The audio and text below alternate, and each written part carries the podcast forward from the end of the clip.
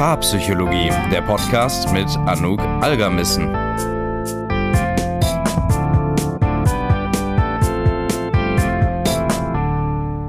Hallo und herzlich willkommen zu einer neuen Paarpsychologie-Podcast-Folge. Hast du schon mal überlegt, mit deinem Ex wieder zusammenzukommen und nochmal einen neuen Beziehungsversuch zu starten? Wenn ja, dann hast du dich sicher gefragt, wie das gut klappen kann, welche Voraussetzungen es vielleicht dafür braucht und wie man das Ganze strukturieren soll.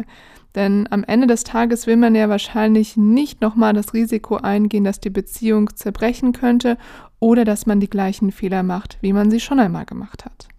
Es ist tatsächlich gar nicht so untypisch, dass man nach einer Trennung denkt, Mensch, eigentlich möchte ich vielleicht wieder zurück in die Beziehung oder es sind noch Gefühle da, ich glaube, dass unsere Beziehung eigentlich noch eine Chance verdient hätte und man darüber nachdenkt, eben nochmal einen neuen Beziehungsversuch zu starten. Allerdings sollte man sich vorher einige Fragen stellen und die schauen wir uns jetzt einmal zusammen an. Frage 1 Warum möchtest du zurück in die Beziehung? Achte da mal auf deine ganz intuitive Antwort. Was kommt dir als erstes in den Sinn? Warum möchtest du zurück in die Beziehung? Nimm dir dafür gerade mal eine Sekunde Zeit, pausier den Podcast und stell dir diese Frage. Wenn deine Antwort ist, naja, ich vermisse die Person, dann ist das natürlich total valide. Aber die Frage ist, ob man darauf eine neue Beziehung aufbauen kann. Denn was halt häufig passiert, ist, dass wir nach einer Trennung auch ein verzerrtes Bild von der Beziehung haben und auch von dem anderen Menschen. Meistens wird alles ein bisschen positiver. Wir erinnern uns weniger an die negativen Erfahrungen und mehr an die schöne Zeit. Wenn dann auch noch das Gefühl vom so alleine sein für dich sehr, sehr schwierig ist, dann kann es schnell sein, dass du merkst, ich will einfach wieder zurück. Ich möchte diesen Zustand nicht mehr aushalten. Ich möchte, dass ich wieder mit einem Menschen zusammen bin. Und hier sind wir jetzt schon an einer ganz wichtigen Stelle. Und zwar, möchtest du wirklich mit deinem Ex-Partner, deiner Ex-Partnerin zusammen sein, also wirklich diesem Menschen? Oder möchtest du nur mit einem Menschen in einer Beziehung sein? Möchtest du wirklich die Beziehung mit der Person oder eine Beziehung Punkt? Da muss man manchmal ganz schön ehrlich mit sich selbst sein und gucken, wie gesagt, was da einem das Bauchgefühl sagt, um zu merken, okay, in welche Richtung geht es ja eigentlich? Und wenn du an dieser Stelle schon merken solltest, naja, eigentlich fühlt es sich für mich einfach nur echt blöd an, jetzt gerade alleine zu sein, Single zu sein, das ist nicht mein Ding oder ich halte es einfach gerade nicht so aus, ich möchte die Geborgenheit einer Beziehung, dann kann es gut sein, dass du eben gar nicht mit dem anderen Menschen per se zusammen sein möchtest, ähm, ja, sondern eher nicht mehr alleine sein möchtest. Und das sind zwei sehr unterschiedliche Dinge. Frage 2. Die zweite Frage schließt da so ein bisschen dran an. Und zwar, vermisst du die Person oder die Idee von der Person? Wie gesagt, wenn man sich länger nicht sieht, kann es passieren, dass man die negativen Dinge ausblendet und man auch vergisst, was man vielleicht so nervig empfunden hat oder warum überhaupt der Grund da war, dass man sich getrennt hat. In der Zeit, wo man sich nicht sieht, kann es nämlich auch passieren, dass wir anfangen, so ein Ideal von einem Menschen zu kreieren in unserem Kopf. Also, dass wir darüber nachdenken, ach, der Mensch hätte aber das Potenzial dafür. Ne? Oder wenn ich mir das vorstelle, so in meiner Vision, dann wäre der oder die so auf diese Art und Weise. Und dass wir dann eben anfangen, ähm, nicht mehr über den wirklichen realistischen Menschen nachzudenken, sondern über das Bild, was wir von diesem Menschen haben. Das soll nicht bedeuten, dass es nicht wunderschön ist, darüber nachzudenken, welches Potenzial jemand hat, aber es kann halt auch in die falsche Richtung gleiten und dazu führen, dass man sich wieder nach dem ja, Ideal, dem Potenzial eines Menschen sehnt und nicht wirklich nach dem Menschen per se. Frage 3. Und die dritte Frage, die man sich stellen sollte, ist, möchte ich die Beziehung haben oder möchte ich, dass mein Umfeld aufhört, mir zum Beispiel damit auf den Keks zu gehen, dass ich eine Beziehung brauche oder dass ich mich selbst unter Druck setze, eine Beziehung haben zu müssen. Denn hier kommen auch häufig die gesellschaftlichen Bilder mit rein. Für Frauen ist das nämlich auch häufig verknüpft, wenn sie Kinder haben wollen, mit diesem ganzen Thema biologische Uhr, dass man vielleicht merkt irgendwie oder das Gefühl hat, man hat keine Zeit mehr, man braucht jetzt einen festen Partner, feste Partnerin, um Kinder zu bekommen. Oder man zum Beispiel merkt, dass die Familie, dass die Freunde einen vielleicht ein bisschen mitleidig angucken oder immer wieder nachfragen, und datest du schon? Und wie sieht's aus? Und wie ist jetzt hier dein Datingleben? Und dass man merkt, dass man ziemlich unter Druck steht, was das Thema angeht. Und das kann auch einen Einfluss haben darauf, ob man sagt, man möchte zum Beispiel wieder zurück in eine Beziehung oder nicht. Ich weiß, diese drei Fragen sind ziemlich harter Tobak und auch vielleicht ein bisschen unangenehm für sich zu beantworten. Doch ich denke, sie sind sehr aufschlussreich. Und wenn man sie sich mal wirklich ehrlich stellt, kann man, glaube ich, mit seinem Bauchgefühl ganz gut herausfinden, worum es einen hierbei wirklich geht. Diese Fragen sind natürlich nicht nur bei Beziehungen mit dem oder der Ex gut, auch bei Beziehungen generell. Ähm, aber an dieser Stelle natürlich doppelt, weil ihr habt ja eine Geschichte. Ne? Und das bedeutet, wenn man auf dieser Geschichte aufbauen will, wird man einfach auch mit Herausforderungen konfrontiert sein, die man natürlich auch in neuen Beziehungen hat. Ähm, aber wenn schon Verletzungen vorgefallen sind, dann gibt es in vielen Fällen noch mal ein bisschen größere Hürde, auf die man vorbereitet sein sollte. Das schauen wir uns jetzt im nächsten Schritt an. Denn wenn du diese drei Fragen für dich beantwortet hast und für dich zu dem Ergebnis gekommen bist, nein, ich möchte wirklich die Beziehung mit diesem Menschen, ganz konkret, dieser Person, ich glaube, ich habe ein realistisches Bild von diesem Menschen und das möchte ich eingehen, dann ist es jetzt wichtig zu gucken, was könnt ihr tun, damit ihr nicht in die gleichen Fallen tappt wie früher. Am Anfang dessen sollte erstmal eine klare Kommunikation stehen. Also, dass ihr euch natürlich trefft oder irgendwie austauscht und dass ihr beide darüber sprechen könnt, was ihr von der Beziehung wirklich wollt. Denn als erstes müssen wir mal schauen, ob sich eure Ideen von der Beziehung immer noch decken. Das kann sich nämlich verändern. Beide von euch haben sich ja wahrscheinlich weiterentwickelt. Dinge sind passiert, man hat vielleicht leicht unterschiedliche Bedürfnisse oder eine klarere Idee davon, was die eigenen Bedürfnisse sind. Und jetzt müssen wir schauen, ob man da noch zusammen mitgehen kann, ob man das Gefühl hat, wir kriegen das zusammen hin, wir wollen das Gleiche in der Beziehung. Dafür muss natürlich jeder Beziehungspart sich einmal überlegt haben, okay, was für Bedürfnisse habe ich?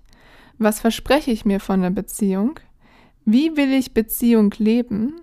Was hat sich für mich geändert, seit wir das letzte Mal in einer Beziehung waren? Und was habe ich über mich selbst gelernt?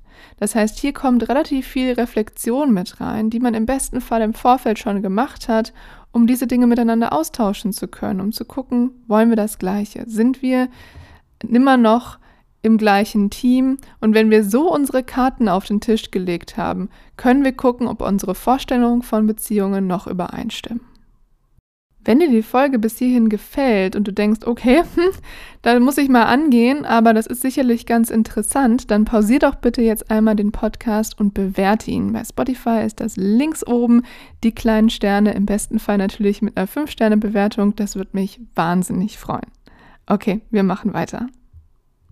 Gut, Jetzt geht es ans Eingemachte. Also sagen wir, ihr habt euch beide dafür entschieden, der Beziehung nochmal ein Go zu geben, das Ganze nochmal zu probieren. Dann geht es jetzt daran, dass ihr eure Probleme analysiert. Und das ist nicht ganz einfach. Ich habe das für dich einmal aufgeteilt in lösbare und unlösbare Probleme.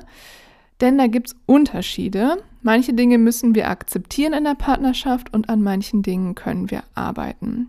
Fangen wir erstmal an mit den unlösbaren Problemen. Die haben häufig etwas mit den Einstellungen, Charaktereigenschaften und Werten einer anderen Person zu tun. Also zum Beispiel, wenn es dich ärgert, dass jemand nicht ganz so selbstbewusst ist wie du es vielleicht gerne hättest oder wie du es vielleicht ein bisschen anziehender fändest, kann es gut sein, dass du das akzeptieren musst, wenn das mit dem Charakter eines Menschen zusammenhängt und dieser Mensch auch sagt, du, ähm, ich arbeite da vielleicht für mich dran oder vielleicht auch gar nicht dran, ähm, da kannst du nicht wahnsinnig viel tun. Was anderes natürlich sowas wie religiöse oder politische Einstellungen. Auch das wird sich höchstwahrscheinlich nicht verändern. Auch ein typisches Beispiel sind zum Beispiel unterschiedliche Bedürfnisse nach körperlicher Nähe oder unterschiedliche Vorstellungen davon, was jetzt genau Sauberkeit und Ordnung bedeutet. Auch das sind so Dinge, natürlich, da kann man was dran ändern, keine Frage. Aber wenn das mit den Grundeinstellungen eines Menschen zu tun hat und mit dem Charakter, mit der Art und Weise, wie ein Mensch ist und sich gibt, kann es sein, dass du überlegen musst, kann ich diese Dinge akzeptieren? Bin ich bereit, da zu sagen, okay, du bist so, wie du bist. Ich muss überlegen, ob das für mich in Ordnung ist oder ob ich da nicht mitgehen kann. Wir haben ja gerade darüber gesprochen, die Karten auf den Tisch zu legen.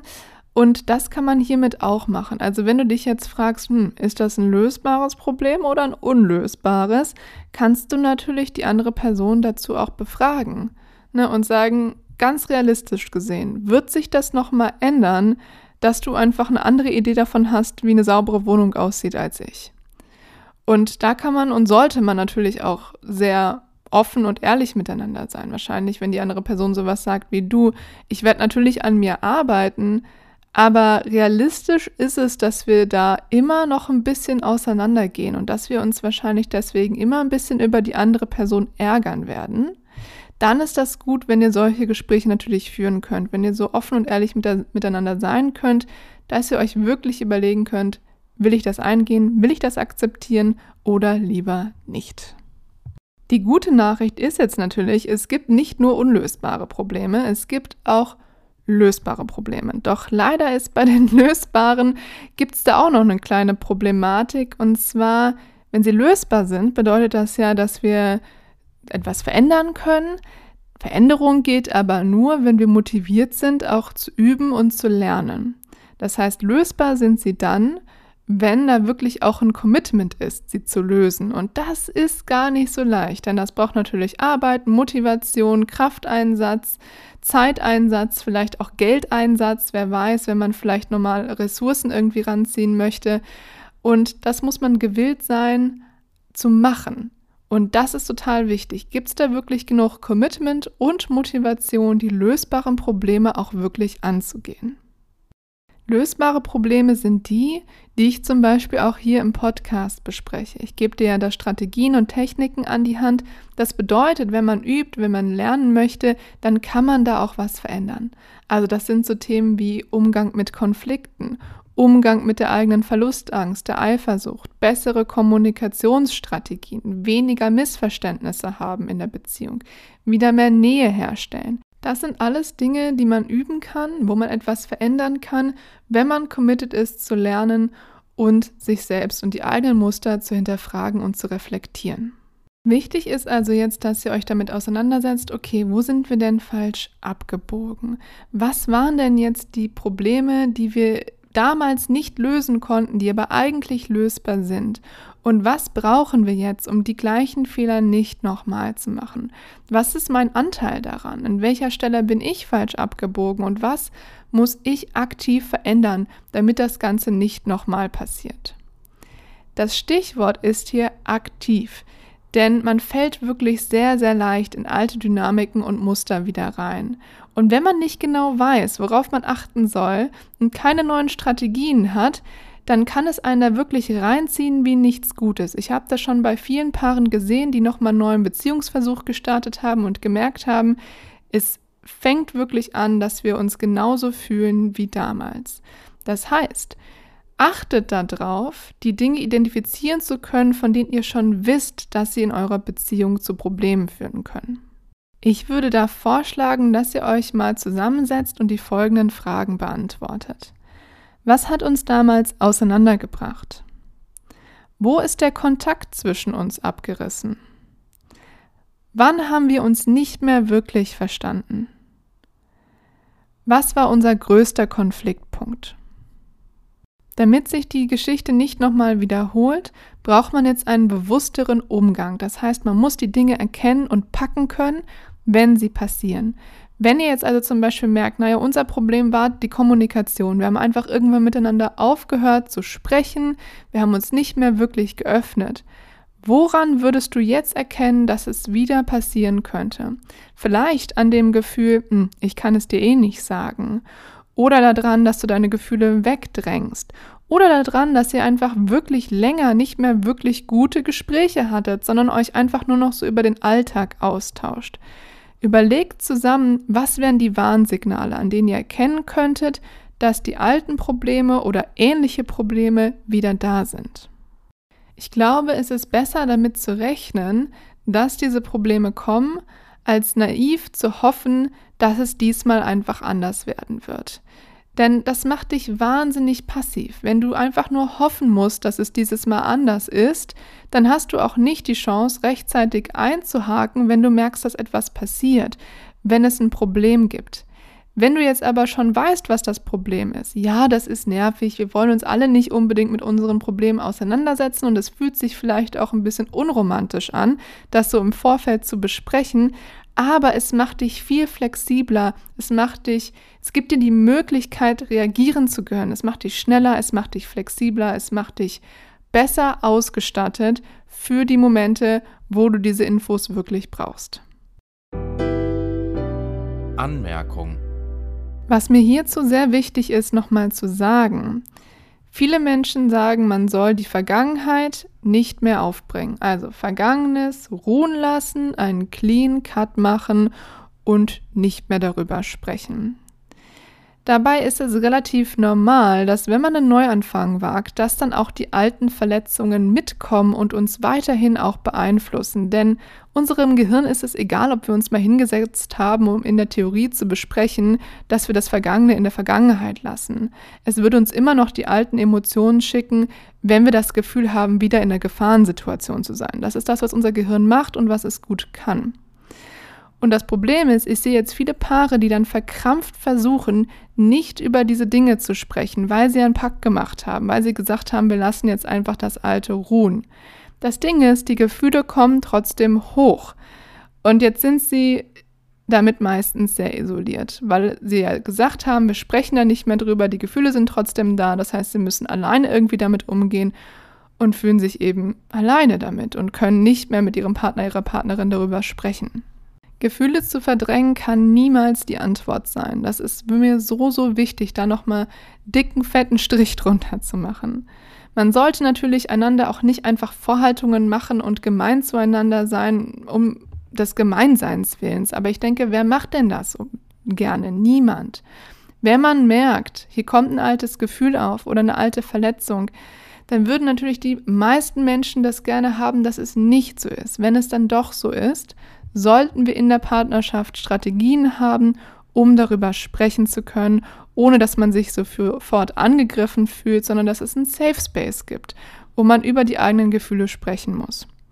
Das heißt, man sollte in der Lage sein, diese offene Kommunikation zu erlauben, zu navigieren, weil beide gelernt haben, welche Anteile sie daran tragen und wie man das zusammen stemmen kann. Quick Tip und zum Ende haben wir noch mal ein paar Quick Tipps, die du nutzen kannst, wenn du jetzt einen neuen Beziehungsversuch machen möchtest.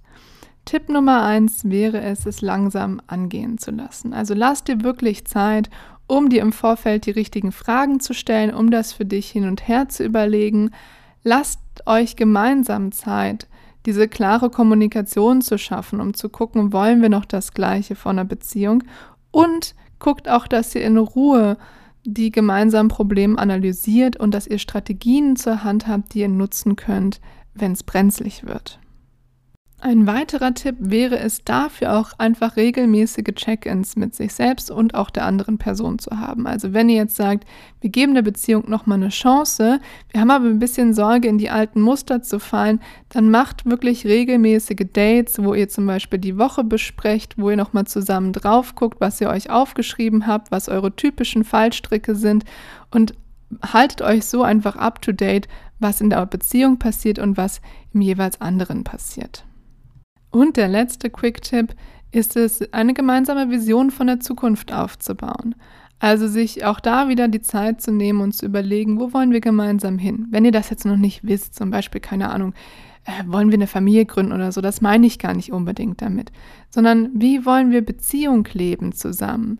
Wie wollen wir mit Problemen umgehen? Welche Art von Partnerschaft wollen wir führen? Auch das kann natürlich total Spaß machen, da eine Vision von sich selbst aufzubauen und die auch hochzuhalten und sich immer wieder daran zu erinnern, in welche Richtung ihr eigentlich gehen möchtet.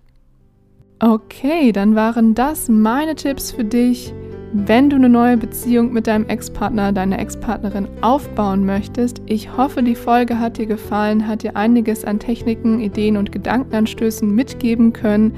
Wie gesagt, wenn dir die Podcast-Folge gefallen hat, vergiss nicht, mir fünf Sterne zu geben. Das wäre wirklich sehr, sehr schön.